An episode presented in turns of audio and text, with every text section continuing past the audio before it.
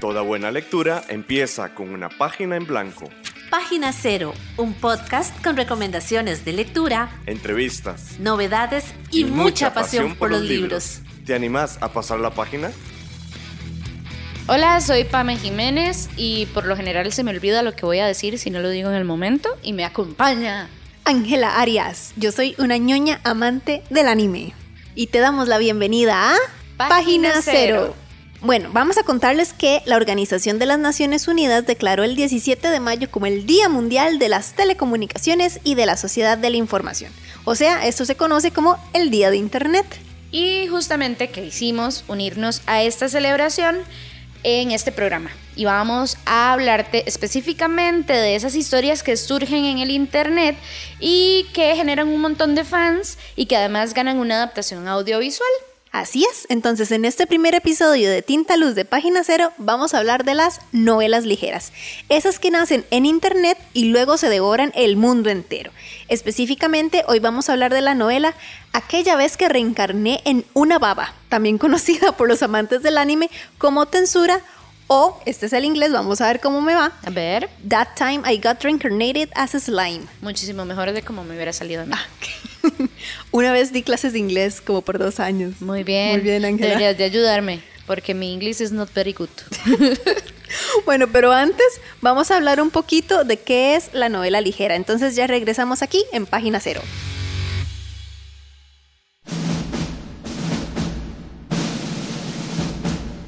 Antes de luz en la pantalla fue tinta en una página. Tinta a Luz, una sección donde hablamos de los libros y sus adaptaciones audiovisuales.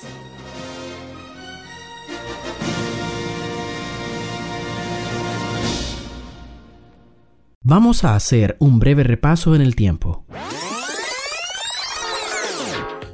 Mucho antes de Internet existían revistas de bajo costo donde se publicaban historias serializadas. Estas revistas se conocían como pulp magazines porque sus páginas se imprimían con pulpa barata.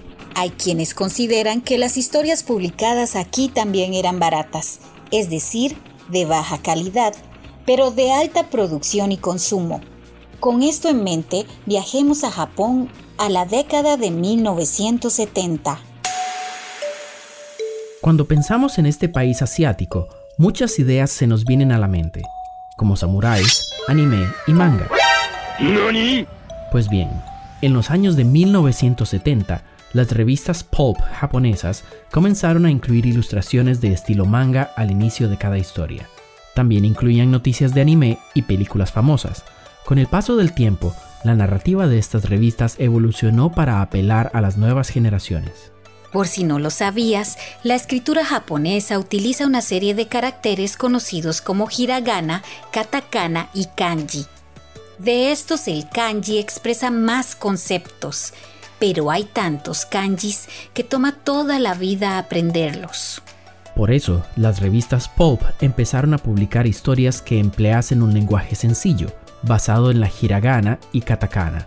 Así, las audiencias más jóvenes que dominan menos kanjis podrían disfrutar de estas historias. De ahí que en los años 90 surgiese el término light novel o novela ligera para referirse a estas historias de lenguaje simple o ligero. La combinación de portadas al estilo manga y el incremento de audiencia juvenil de estas novelas ligeras llevó a que varias de estas se adaptaran al manga o cómic japonés, anime o caricaturas japonesas y hasta novelas televisivas y películas. Hoy en día, las novelas ligeras no solo se publican en revistas impresas, sino también en sitios web especializados para ficción o en los blogs personales de autores novatos o ya con carreras forjadas en este género.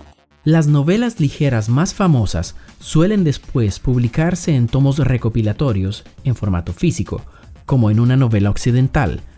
Desde luego, se ganan también adaptaciones a la pantalla audiovisual, por excelencia de Japón, el anime.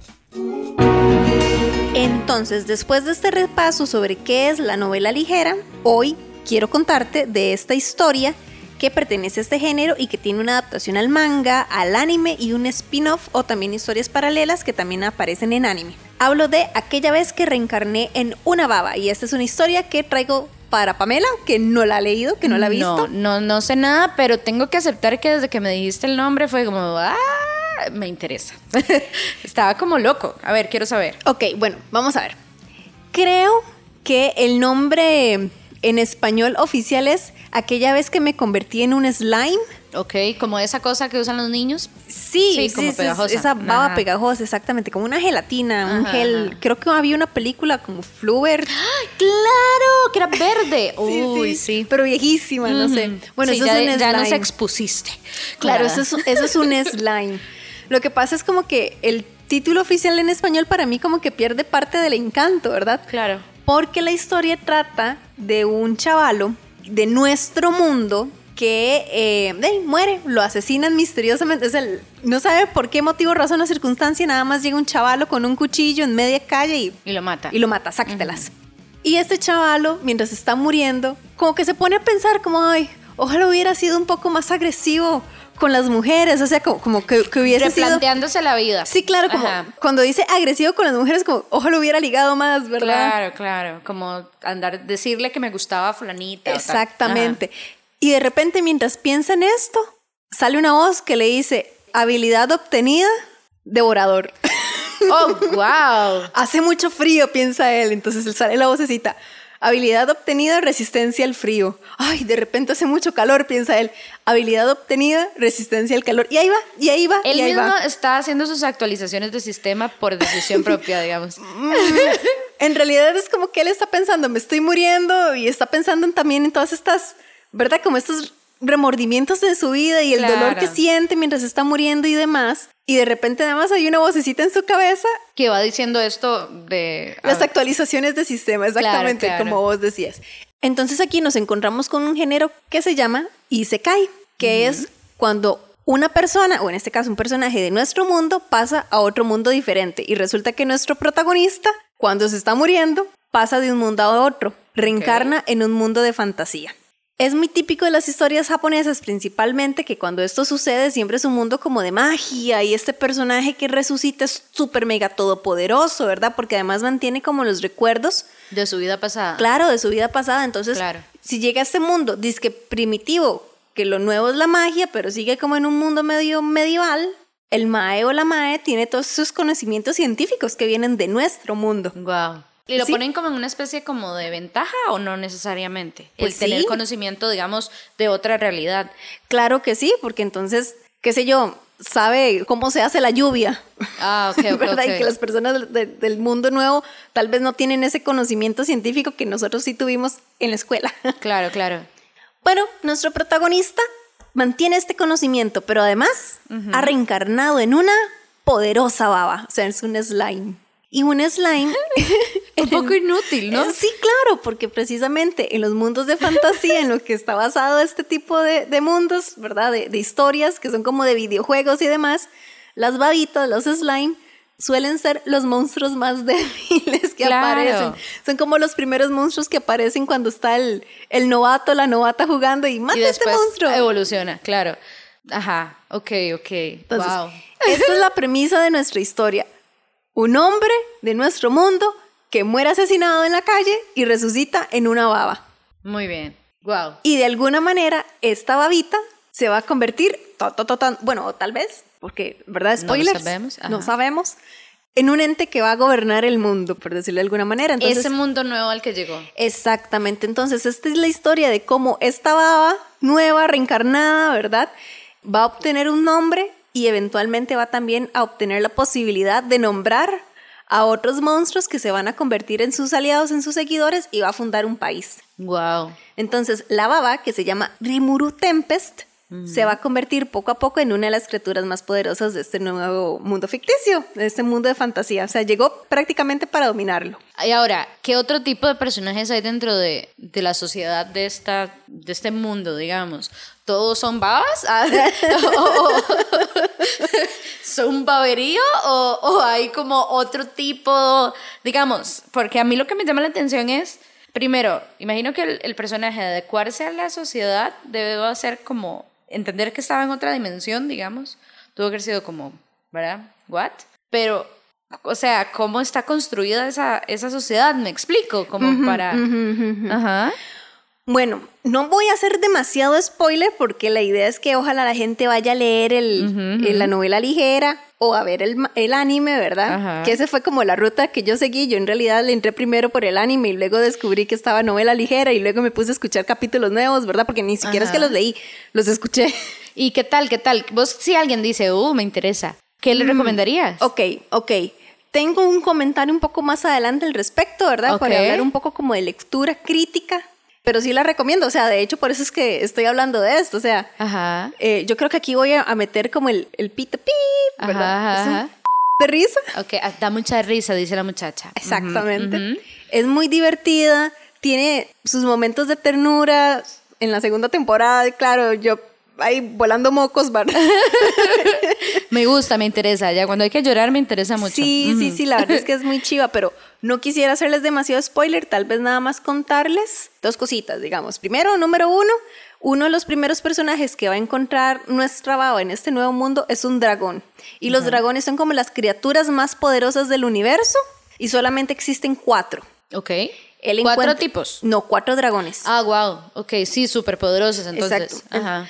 Tal vez hay algunos por ahí, porque eso ya sería medio spoiler, ¿verdad? Que descienden de dragones, pero no son dragones. Ok, ok. Entonces, nuestra babita se encuentra a un dragón que está encerrado, está prisionero, por decirlo de alguna manera, y el dragón ya está como resignado. Sí, yo sé que eventualmente me voy a morir, dice él. Oh, wow. Él, ya lo sabe. Le tiene sin cuidado porque es una criatura súper mega poderosa y no sé, como que ya la vida da lo mismo cuando se alcanzan esos niveles de poder. Claro, sí. Y em, más bien es como, wow, sí, al fin. tal vez. Bueno, lo que pasa con esta criatura, esto es muy propio de los ñoños de anime entenderlo y yo creo que vos no sos ñoña en eso. Sos ñoña en muchas cosas, Pamela, pero no en eso, tal vez. sí, ñoña soy. pero en otra clasificación. Y de otro país asiático. También. en todo caso, para los amantes del anime, que es japonés, hay un tipo de personajes que se llama personaje sundere. Ok, ¿y qué son? Generalmente son mujeres que son así como muy agresivas, como muy, muy violentas para hablar, pero en realidad es que son muy apenosas, ¿verdad?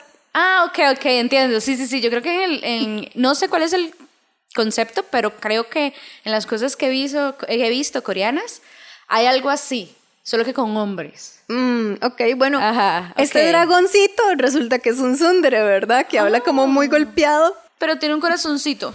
Sí, y es un timidito, ¿verdad? Y el único que quiere es un amigo porque ha pasado años, cientos de años encerrado en esa, en esa cueva que es en donde reencarna nuestro protagonista. Y se hace amigo de la baba.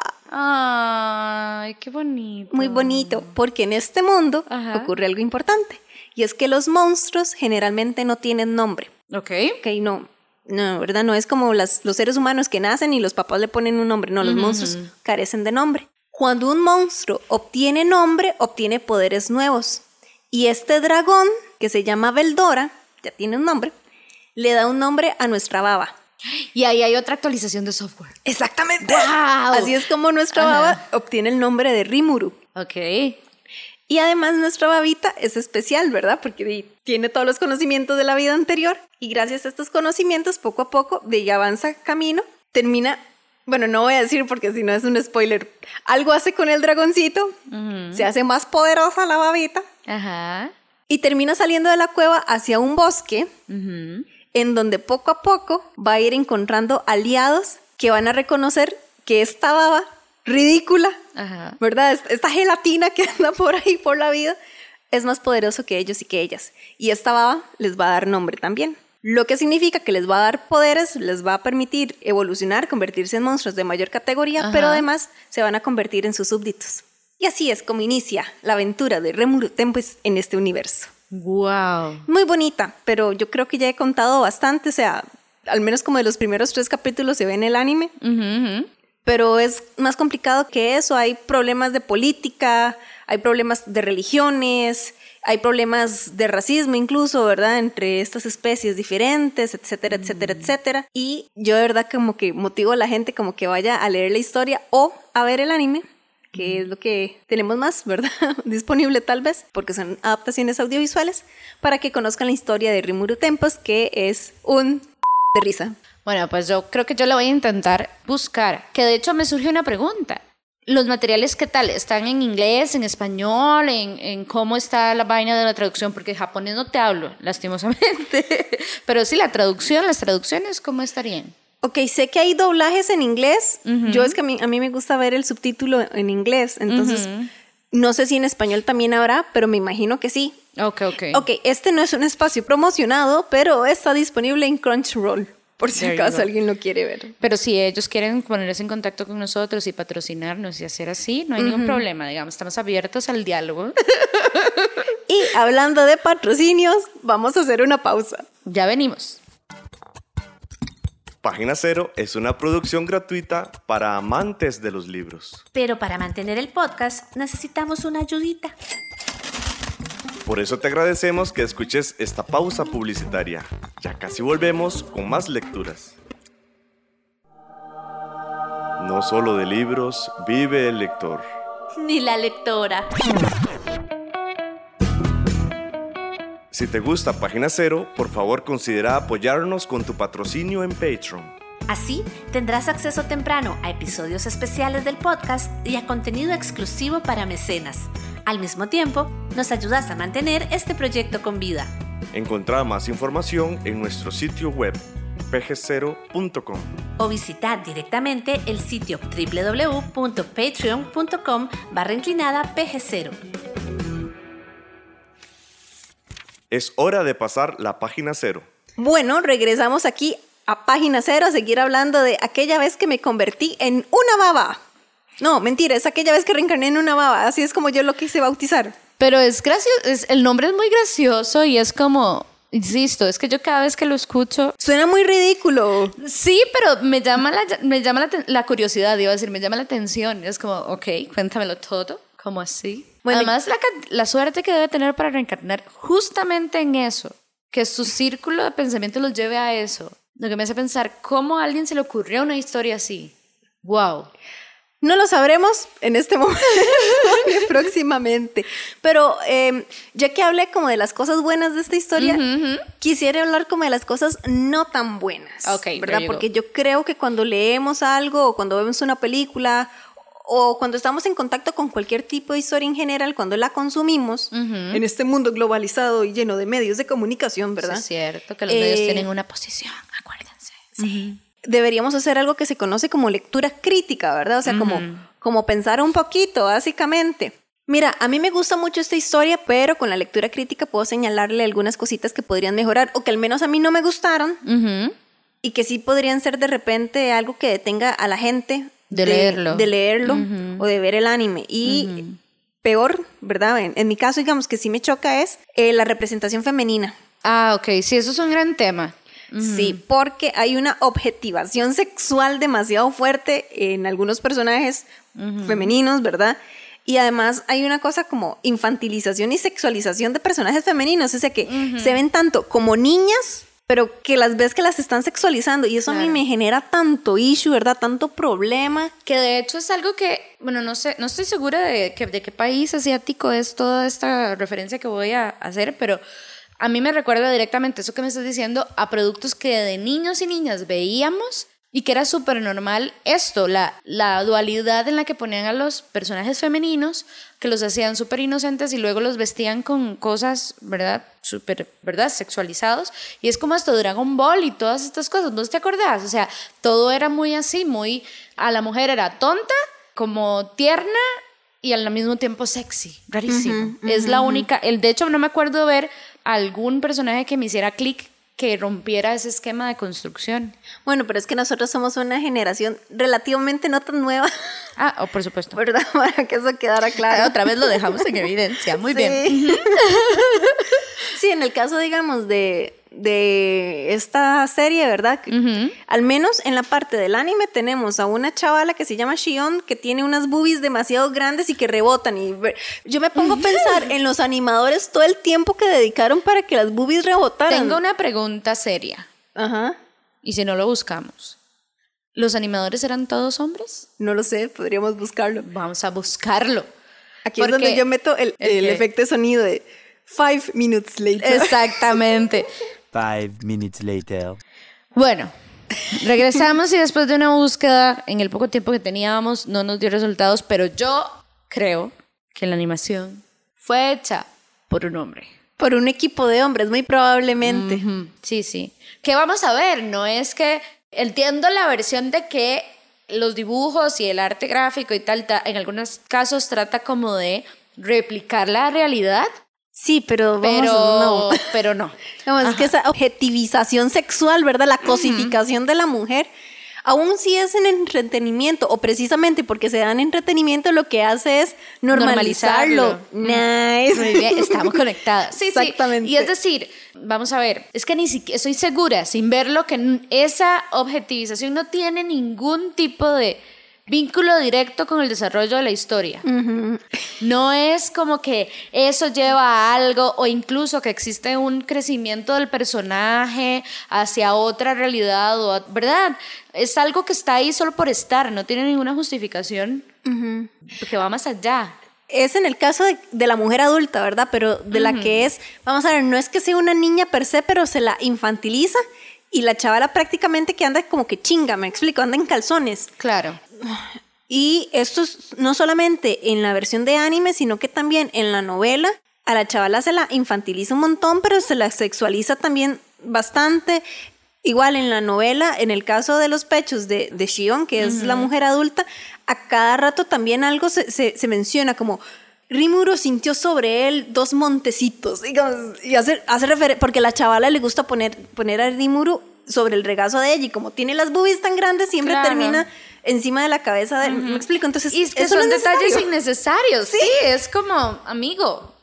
La historia no lo necesitaba para ser buena, ¿verdad? Entonces, mm, yo sí considero que si la vamos a ver, yo disfruto mucho la historia, sí, eh, me río un montón, pero sí le pongo, ¿verdad?, atención a eso, de que no está bien que se le infantilice a, a una de las personajes y al mismo tiempo se la convierta como en un objeto sexual. Claro. Y probablemente si hay lectores aquí masculinos que también han visto el anime, tal vez dicen, pero nos está quitando parte del encanto de, pero no, chicos, eh, eh, tal vez también algunas chicas, digamos, es que claro. podemos disfrutar de algo y al mismo tiempo criticarlo. Exacto, totalmente. Y es también ver, tener estas lecturas responsables justamente de lo que vemos y vamos a ver, yo creo que lo fundamental es eso, si un elemento está ahí con una justificación en la historia, que al fin y al cabo es lo que queremos, disfrutar la historia, ¿verdad?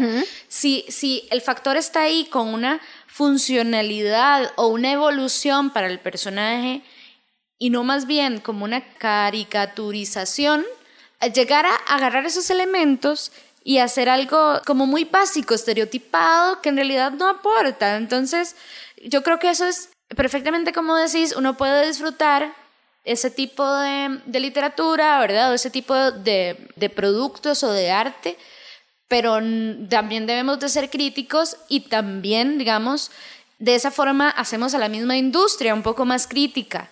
¿verdad? Si somos lectores activos y, y, nos involucramos. Exacto, y hablamos sobre eso, yo creo que es la única forma de hacer cambios sostenibles en el tiempo que respeten, digamos, esas construcciones como más inteligentes de la historia porque ya para eso están los años 80, creo yo, donde todas las caricaturas y cosas que veíamos eran de, ese, de esa línea. Es un poco complicado. Sí, no, y además pensar de que no solamente son hombres, digamos que me imagino que ese es como el género, ¿verdad? El que va más enfocado a este producto, ¿verdad? Es un shonen que se llama, ¿verdad? Productos para, para hombres, para hombres jóvenes, es que también lo ven chiquitos, lo ven chiquitas, la vemos nosotras. Claro, y se normaliza de nuevo, ¿verdad? Eso cae. Sí, sí, sí, sí, es, es loco, es loco. Pero bueno, es parte de lo que hay que trabajar como sociedad y como lectores, ¿verdad? Eso, verlo desde ahí, desde lo crítico. A veces, para leer mejor, hay que hacer una pausa. Hace un alto con un marcapáginas. En Internet podés disfrutar de muchísimas historias, no solo audiovisuales, sino también escritas gracias a sitios web como Waterpod y dispositivos electrónicos como Kindle. Sin embargo, tené en cuenta estas recomendaciones para cuidar tu salud visual, en especial si usas pantallas como de la computadora o tabletas. Mantente lejos de la pantalla ojalá unos 50 o 60 centímetros. Así proteges tus ojos de la luz y la resequedad.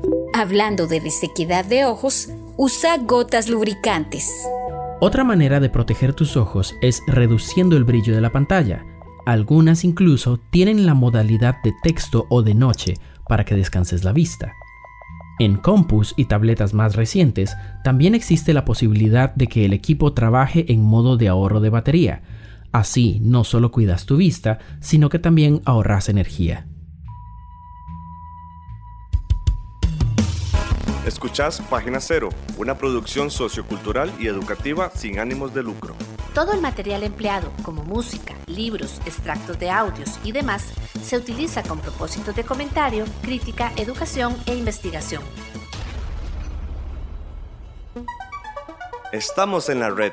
Búscanos en Facebook, Twitter, Instagram y YouTube. En estas redes sociales nos encontrás como PG0. Bueno, entonces, en resumen para este programa, sí, te recomiendo al menos yo, eh, aquella vez que reencarné en una baba, tiene sus cosas buenas, sus cosas no tan buenas. Yo voy a intentar verla. Sí. A- ahorita tal vez vemos un capítulo. Sí, sí, sí, sí, sí. Eh, sí, en sí. total, que, que digamos que siento yo que lo bueno supera Ajá. a, lo, A lo malo. Sí, a lo no tan bueno, Claro, ¿verdad? es decir, ninguna obra va a ser totalmente perfecta. Y con eso llegamos al final del programa de hoy. Bye bye, nos vemos. Muchísimas gracias por su compañía. Chao. Bye.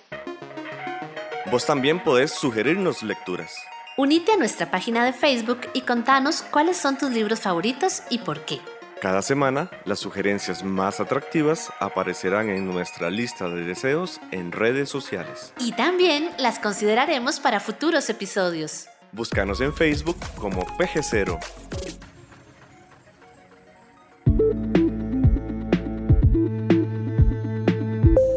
Escuchar más episodios de Página Cero, visita nuestro sitio web pg0.com. Ahí también encontrarás más recomendaciones literarias para que pases la página en blanco.